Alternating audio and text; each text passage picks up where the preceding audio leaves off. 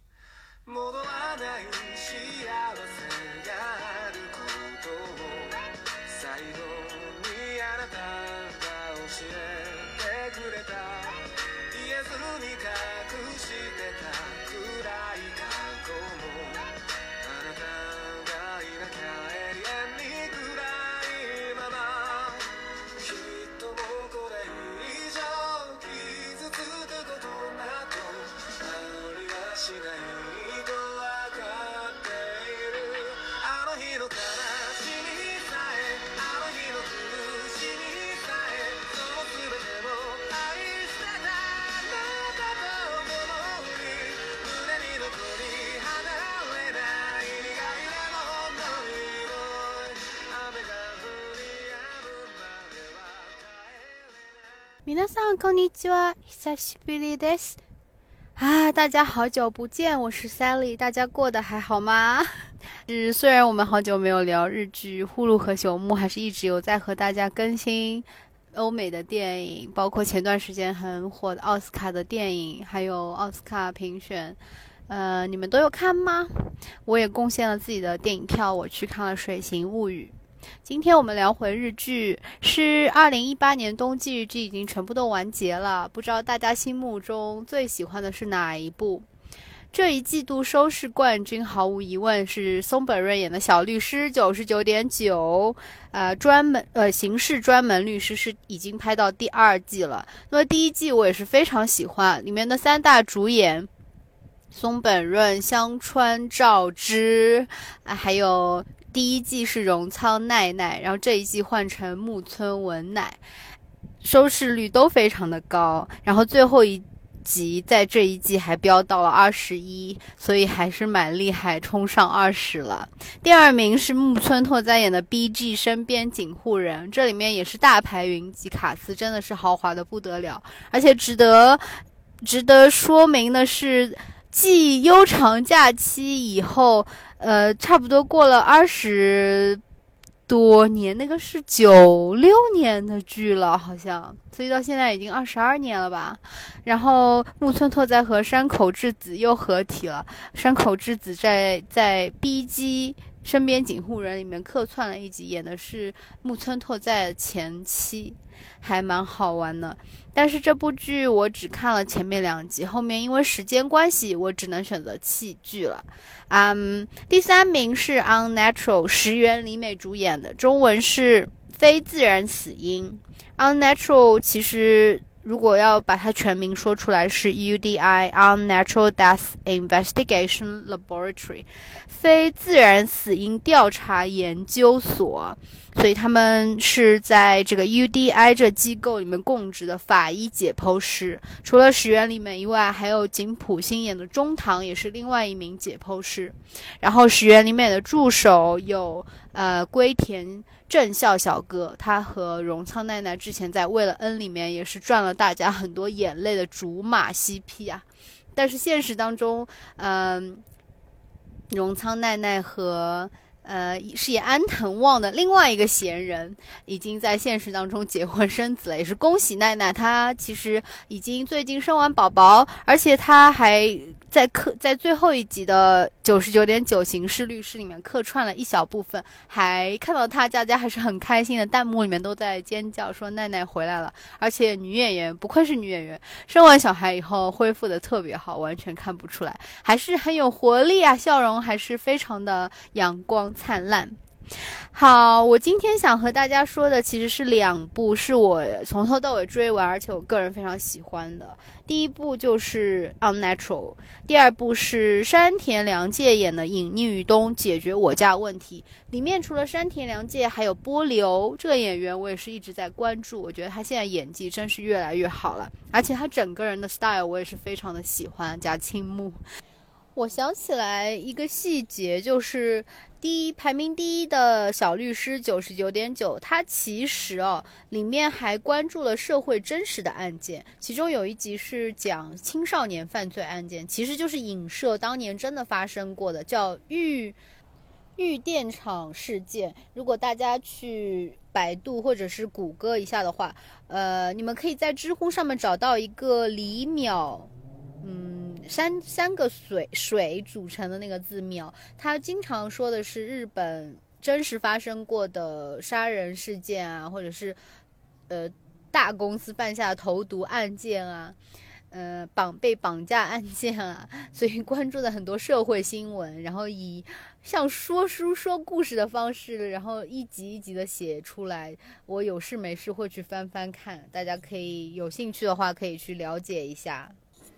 好，那么我们要讲回，呃，我今天想和大家说的两部日剧，呃，除了《隐匿于冬》以外，还有就是刚才提到排名第三的《非自然死因》（Unnatural）。那么在这里推荐的理由呢，很重要的一点就是，呃，石原里美这个主演，那么她之前的演技风格和现在。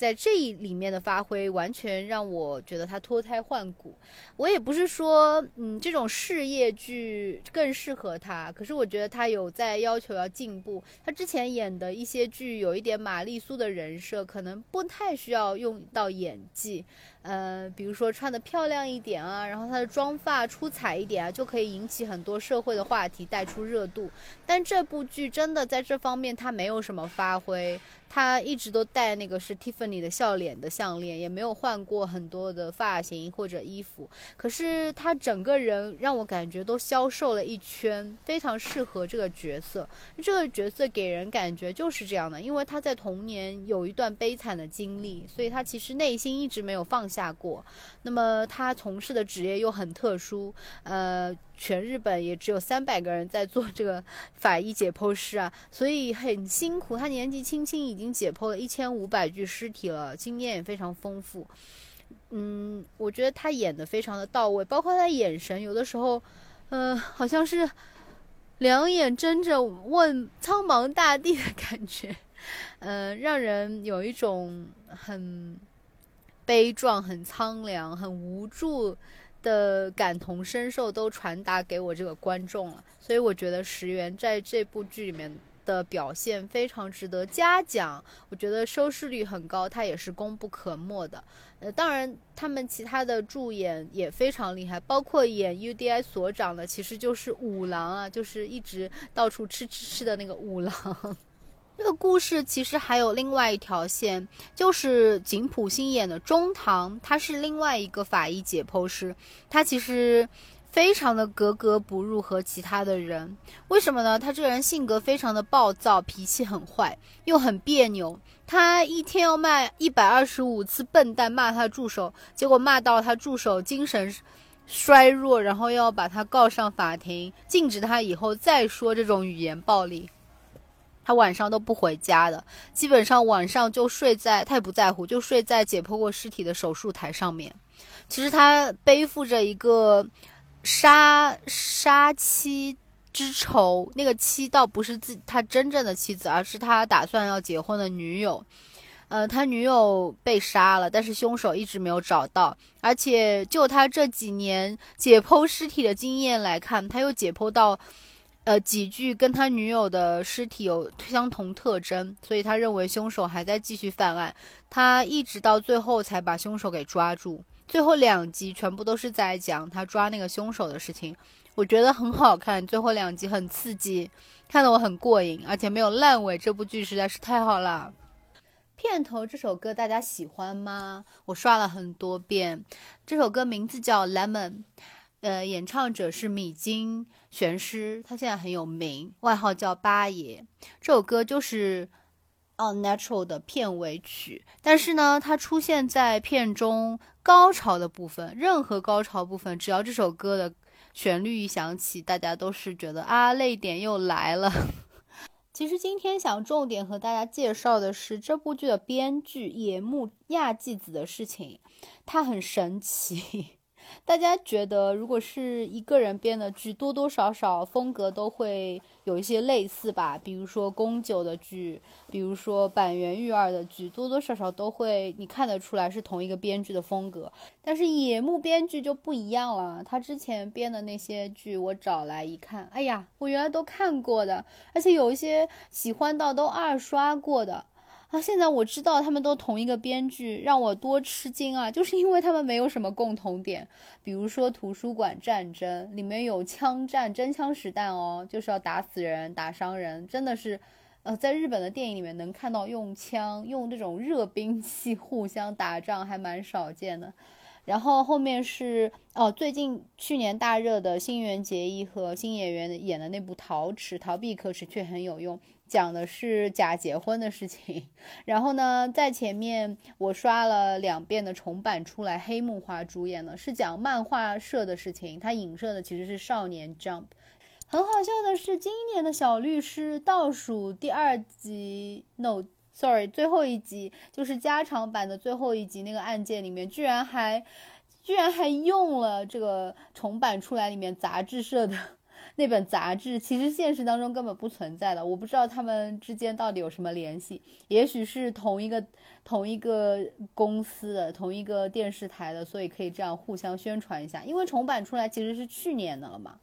呃，我当时就很喜欢，后面还二刷过。然后其他的还有《殿上今日子的备忘录》，这部又是新垣结衣演的，所以新垣结衣和这个野木编剧其实合作过三次。还包括在前面的《飞翔公关室》那一部我没有看过。那《电上今日子备忘录》也是漫画改编，他和冈田将生一起主演。那新垣结衣在里面演的是一个呃只有一天记忆能力的侦探，所以是一个侦探破案的事情，又是轻松向的。所以我觉得这编剧，嗯，他。不知道是脑子怎么想的，一个脑子可以破开好几版，还是我眼拙没有看出来这几部剧到底有什么联系。然后最近的这一部 UDI 又变成这么悲，因为如果你硬要说的话，它前面的几部还是蛮轻松的，重版出来挺轻松的。图书馆战争虽然是战争严肃的题材，可是里面那一对哦就是。荣仓奈奈和冈田准一互动的时候也是很有爱的，包括电上今日子就蛮搞笑的，我就不知道为什么这一次写了一个这么悲的事业剧，但还是蛮好的。呃，我觉得他可能共同点就是他蛮关注社会题材的吧，比如说在那个 UDI 的第二季，我就印象里面是第二集有一个男生他出差从中东回来，结果后来死掉了。他们在解剖的时候发现他其实感染的是 MERS，就是中东呼吸综合症，之前在韩国大爆发的那一个。然后后面调查发现他其实呃有可能是在东中东感染了以后回。回到日本，结果把病毒携带回来，还顺带传染了他。当时因为生病住院，所以医院里面的病人、医生，都都死，有一些死掉了。然后那些家属啊，以及社会上面的舆论啊，都在讨伐他的妻子，因为他自己已经去世了嘛，所以他妻子还很痛苦，要隐姓埋名，要搬家。后面发现其实是错怪他，但 anyway 这部。这集给我的触动就是，原来一个人对社会有这么重大的责任。你，在我的心里面，我是觉得，如果我是这个患 MERS 的人，我只是因为在海关我自己发烧，因为我发烧，我也不知道有可能是 MERS 啊，然后我就没有去申报，结果后面害死了别的人，然后我的家人就要被别人讨伐，所以就嗯，觉得怎么说，嗯。作为一个出了社会的人，真的要对自己的一言一行负责，不然会带来很多连锁反应，是自己没有办法承担的后果啊。嗯，我觉得日本社会还是蛮严格的，就是他们立下的规矩，可能你如果不遵守的话，那么后面，呃，如果出了事情的话，你是要遭很大的殃的。不像我们国内，因为人比较多，所以其实执法的力度并没有那么严格嘛。哎，这个就扯远了。但是当时就让我有这种感受，嗯。对，所以我觉得这个编剧可能是关注社会向比较多一点，包括那个陶池也是说新垣结衣演的这个主妇，他们其实是假结婚，一开始，但是他其实为什么要假结婚，就是因为他不能出去工作，他没有在外面工作能力。之前的几份工作都被炒鱿鱼了，然后他也不想再出去打给别人打工了，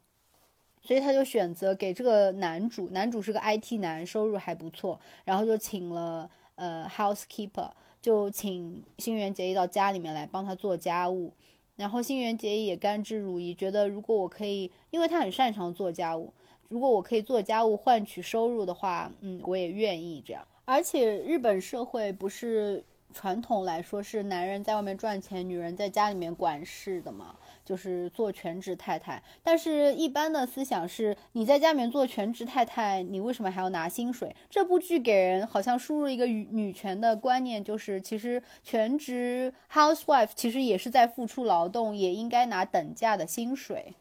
我记得当年弹幕里面讨论的也是非常激烈，而且这部剧后面的结尾曲边跳边唱那部很可爱的呃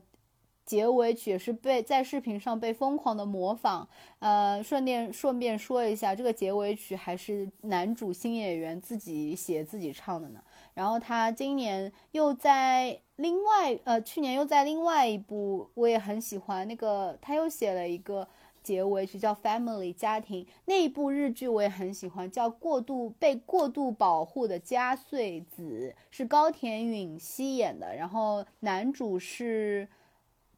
竹竹内良真，现在也是非常红，这个小哥长得也是蛮好看的。所以这个野木亚纪子的编剧呢，我今后会一直关注他。他现在的确也是处在上升期，就是电视台重点培养他，然后他每出一部剧，基本上都会有很好的口碑和收视率。对，所以呢，呃，推荐大家去看这部《U D I Unnatural》，我觉得你们一定会喜欢的。我也很期待石原的下一部剧啊，因为我很想再看看。嗯，石原如果转型转到演大女主的剧，那下一部她会有接什么样的戏呢？所以让我们拭目以待吧。那么下一部想给大家推荐的名字叫做《隐匿于冬》，主演山田凉介。对山田凉介，我之前完全不了解，我也知道他是 J 加一个 Junior 组合，叫 Hey Say Jump 平成 Jump 这个组合里面的一员，还比较有名的一个成员呢。之前看他在综艺节目出现，通通都是小孩啊，或者是，呃，蓝阿拉西的后辈之类的角色。没想到他已经成长为主大主演了，而且我觉得他不负众望哦，在里面演的还是蛮好的。他作为一个 J 家的偶像，居然一点表呃偶像包袱也没有，在里面极尽搞笑之能事，所有的表情包都是他贡献的。非常非常的勇气可嘉，而且效果也非常好。但我喜欢这部剧，其实是因为波流，他在里面演的是精英女律师，在外面呼风唤雨，回到家也是绝对的女王啊，非常强势，家里面的人都要听她的。家里有人惹事了，她要来摆平，召开家庭会议也要坐在主座上。她在这里面。的，我觉得她这发型也太好看了吧，短短卷卷，非常适合她的脸型啊。如果有这个脸小条件，女生一定要剪一个波流同款，真的很显气质又减龄。然后在里面的穿着打扮，我也非常的喜欢。呃，山田凉介演的是一个很悲催的角色啦。他其实是家里最小的一个儿子，结果后面还被传出是报错的啊，不剧透。然后他爸是中村梅雀演的，呃，是个老演员，呃，没想到也蛮搞笑的，也 hold 住了这个搞笑向的剧啊。他大哥啊，他爸是一个有名的中学校呃中学的校长。非常会惹事，因为他太太也就是山田凉介的妈妈很早就去世了嘛，所以他爸其实现在单身，然后就和学校里面一个学生的家长谈恋爱，结果被人家拍裸照，现在来勒索钱财，被他姐知道以后就家庭召开家庭会议说，你们大哥大哥是呃天才外科医生，在医院上班当副院长。他自己波流自己是律师，然后他有个小弟山田凉介是律警察。你看，我们三个人都有社会上最好的资源，我们应该要就在媒体曝光这件事之前帮老爸摆平，所以又命令山田凉介去把那个女人的手机给偷过来。然后在哪里偷呢？就是他大哥安排这个女人去他们自己的医院体检，在体检的时候呢，叫山田凉介躲在那个床底下，然后摸把他手机从包里摸出来，所以就成为了山田凉介第一次犯罪。他以后的每一集都会犯一个类似的罪，比如说入室，他不是抢劫，他入室又是调包之类的，或者是呃入室偷狗之类的 这样。呃，他为什么要这样呢？是因为他一开始也是被逼的嘛，被他姐、被他爸、被他的哥逼的。但是后面他暗恋的一个办公室的另外一个女警察。就他自己觉得，每次犯罪以后，那个女警察可能感受到他因为犯罪而产呃增加了男性荷尔蒙、男性魅力，就会对他多看两眼，对他更加感兴趣，然后他就欲罢不能了，有的时候还主动要求要去做一些这种危险的事情，反正是一个搞笑剧的项目。但是每一集后面呢，又会让你有一点抹眼泪，就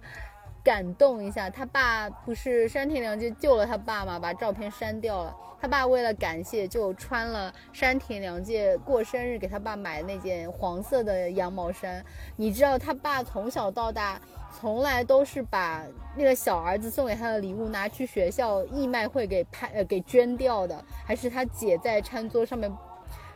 曝光出来，结果小儿子好受打击啊！这部剧里面全部都是山田凉介的表情包，一一谈到这种吃惊或者受打击或者剧情反转的时候呢，山田凉介的表情就会配合着背景音乐当当当一个定格，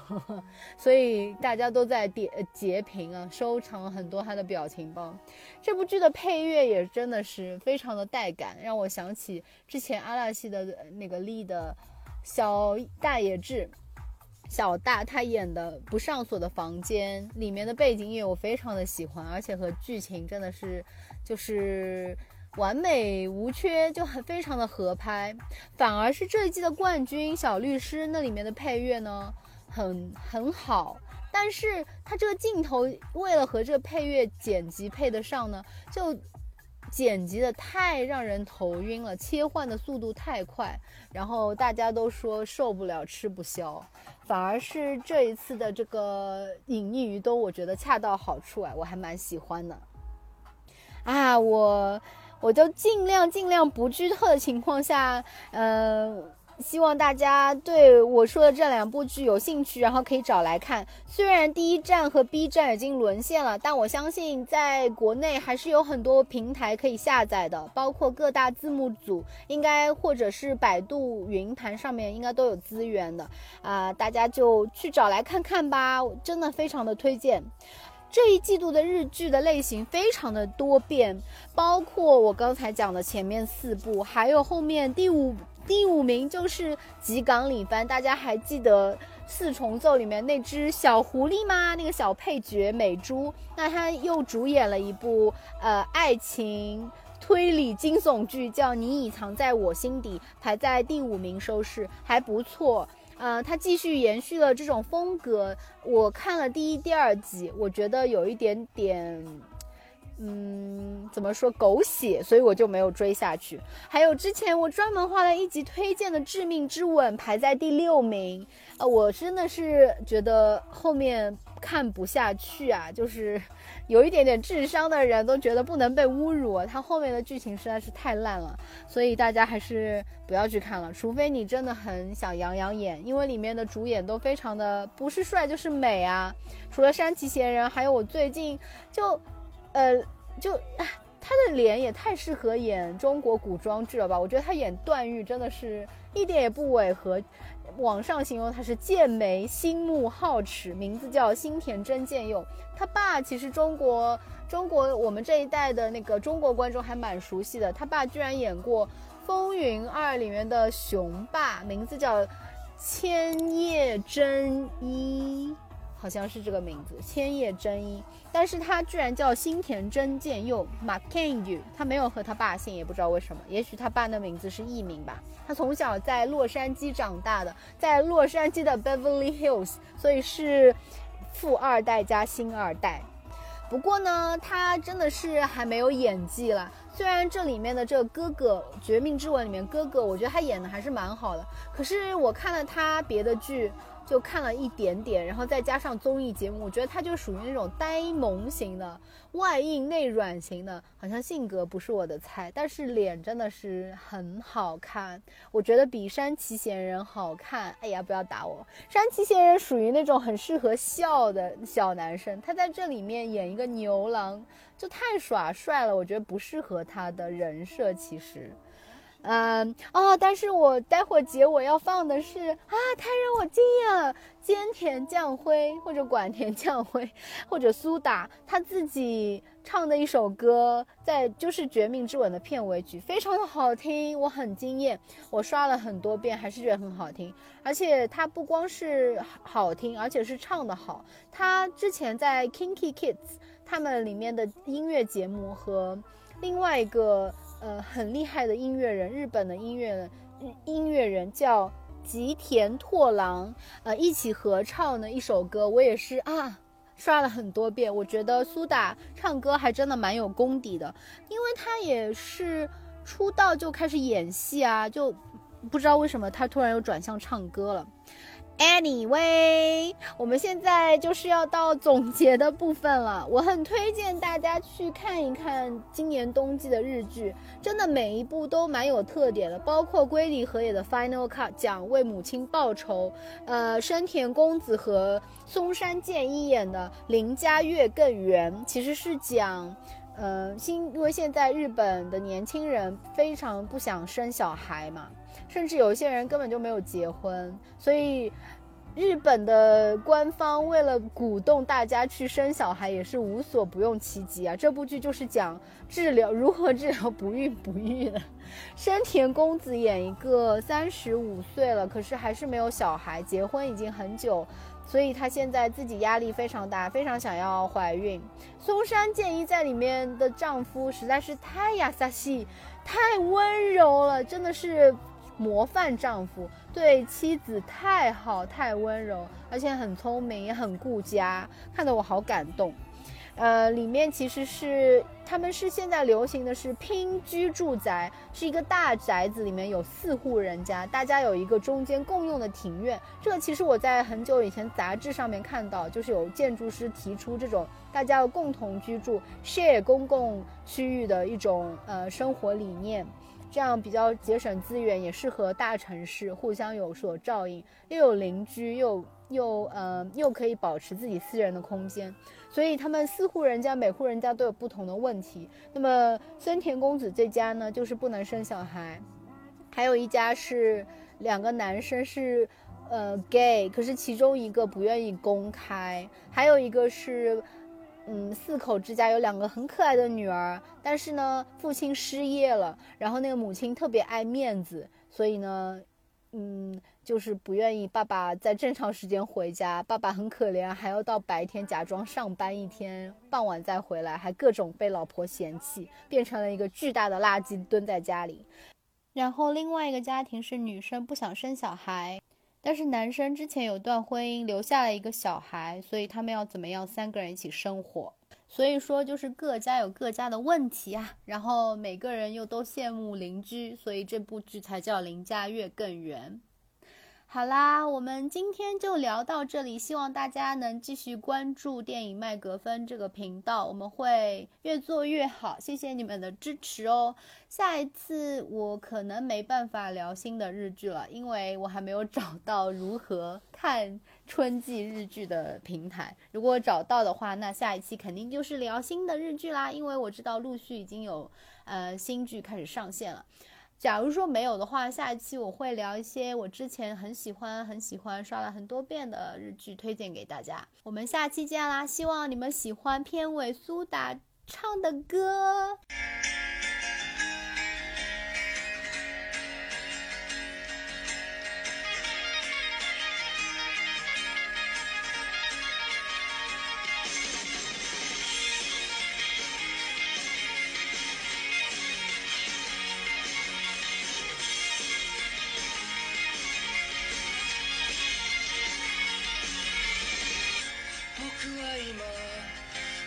しな空に吐き出した孤独という名の雲その雲が雨を降らせて虹が出るどうせつかめない